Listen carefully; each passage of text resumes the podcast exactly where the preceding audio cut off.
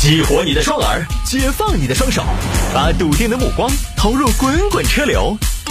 给我一个槽点，我可以吐槽整个地球仪。微言大义，换种方式纵横网络江湖。来，欢迎各位来到今天的微言大义，要继续跟您分享网络上一些热门的、有意思的小新闻。哎呀，发挥失误了，今天掌声没来得及推上来。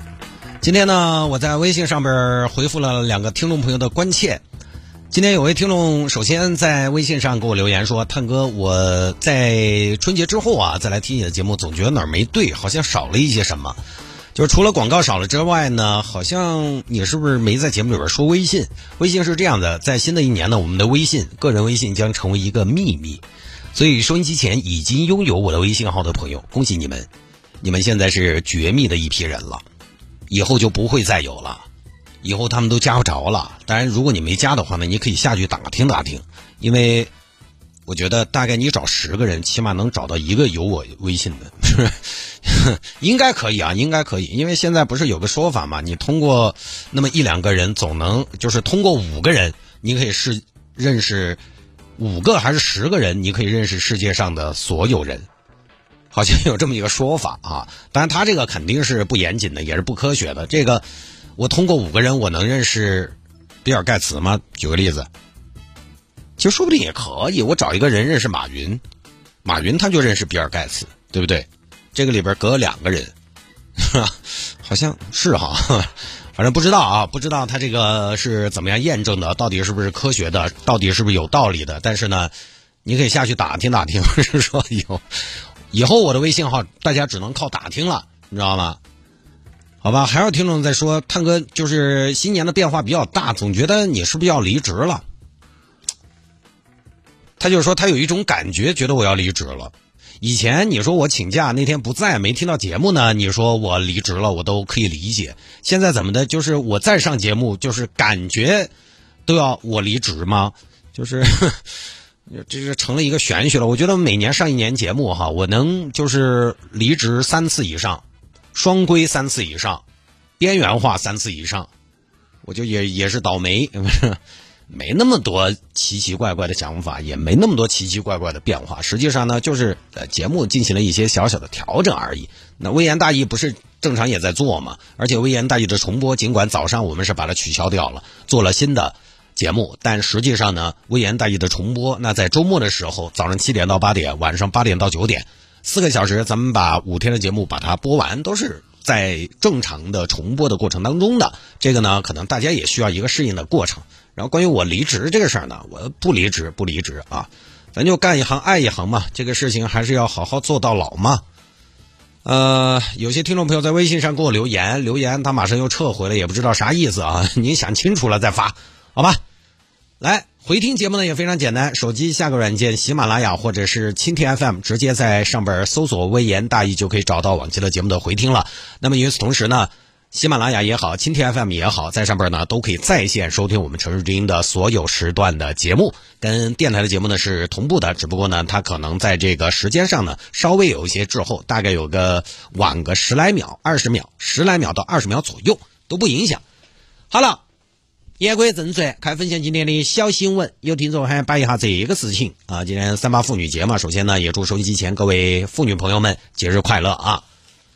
今天妇女节嘛，女性嘛，好多女性呢，可能到春夏啊，这儿马上呢，衣服越穿越少了，越来越来越凉快了，可能就希望自己身材好。我们今天第一个小新闻呢，就摆一个，就是起码可以，我敢保证哈，我有信心可以让你省一顿晚饭的一个新闻。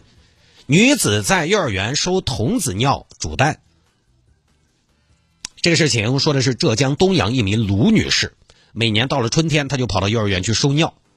谢院长，今年的童子尿？哎呀，小卢啊，哎呀，今年过年早，娃娃都还在放假，还没出来呢。那行嘛，出来了第一时间给我说哟，我要最好的。行，我到时候给你安排，我全部给你取中段哈。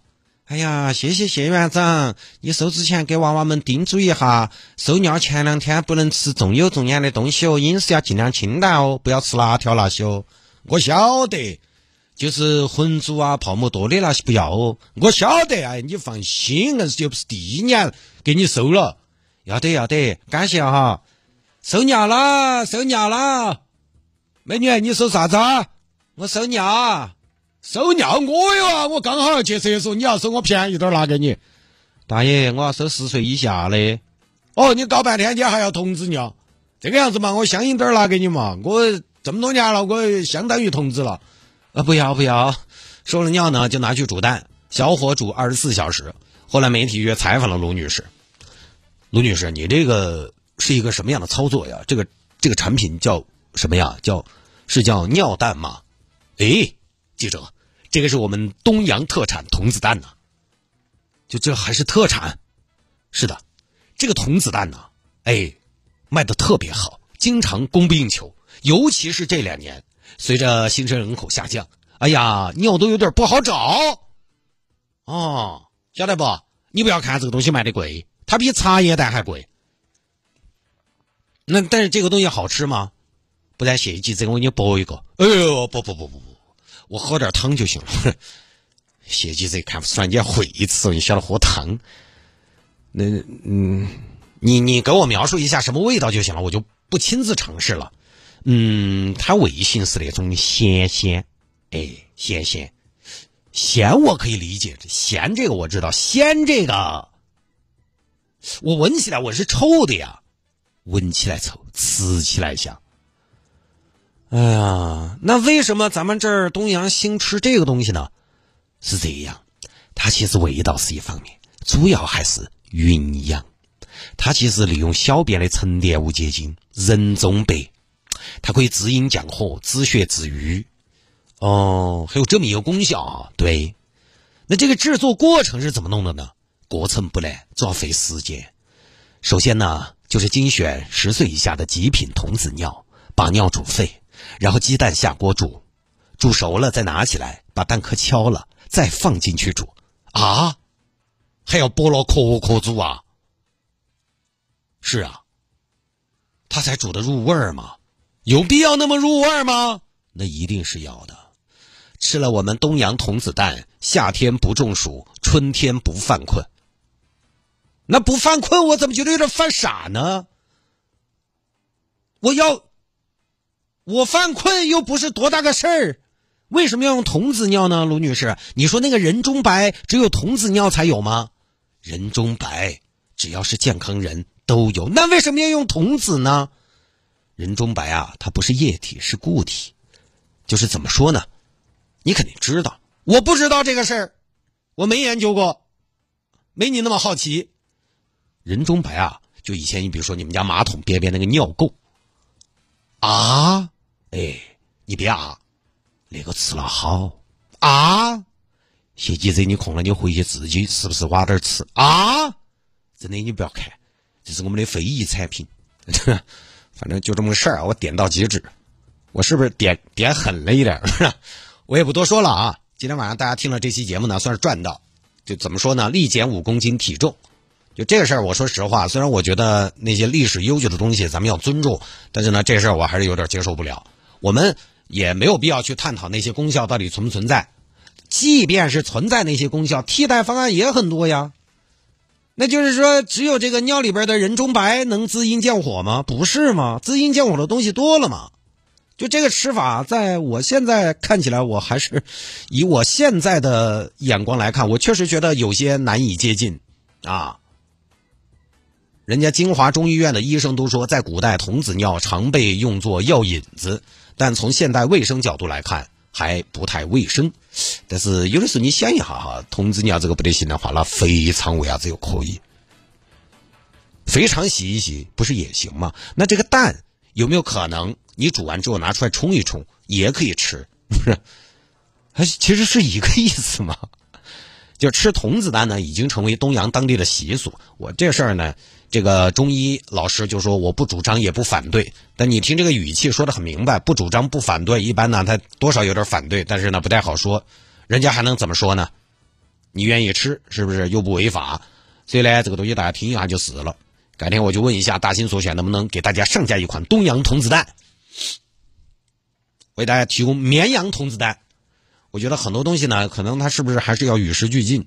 就在古代，因为科技水平嘛，我们的办法不多，我们也没有办法提取很多的东西出来，找不到替代品。有些东西呢比较牵强。我随便举个例子，熊胆，熊胆这个东西呢，活熊取胆争议非常大。当年呢，就有一个说法是，熊胆里边的熊去氧胆酸是无法替代的。但是呢，实际上这个东西可以工业合成，仿制又很便宜。国内企业生产的熊去氧胆酸片，一瓶价格不到十元。就这个东西到处都买得到，那既然有替代品，为什么还要活熊取胆呢？对不对？但你非要说泰国那个天然的东西那个不一样，十岁的熊胆和五岁的熊胆又不一样，一定要取胆尖尖那头最嫩的打粉才有效，那确实没法聊。包括你说这个，比如说以形补形，反正以形补形这个我就一直没得好信。呃，吃穿山甲下来，穿山甲为什么下奶？因为穿山甲擅长打洞疏通。也说不过去，穿山甲下奶主要说的是活血消肿，就是你还是得解释一下为啥嘛。你要说下奶，下奶最管用的通乳师，那是真的管用。我的先也考个这个证。那既然有替代了，又何必要用看起来比较不那么舒服的办法呢？对吧？卢女士，你说吃了童子蛋，夏天不中暑，春天不犯困，我没吃，我也没中暑呀。我倒是春天也犯困，我犯困，我犯困，我。我睡一会儿嘛，我眯一会儿嘛，我不能睡一会儿啊，犯困了，我就吃童子蛋，童子蛋吃了倒是也确实不犯困了，因为吃了直恶心嘛。但这个我也不晓得咋说，因为我可能又局限了，我可能又狭隘了。饮食这个东西呢，真的有的时候不好说。你笑我，我笑他，他笑你，只能说尊重。我笑他吃童子蛋，他笑我吃大使馆。老外笑我们吃松花蛋，我们笑老外。吃鲱鱼罐头，美食荒漠，笑韩国人吃生八爪鱼，哎呀，只能说尊重，大家当个趣闻听一下就对了。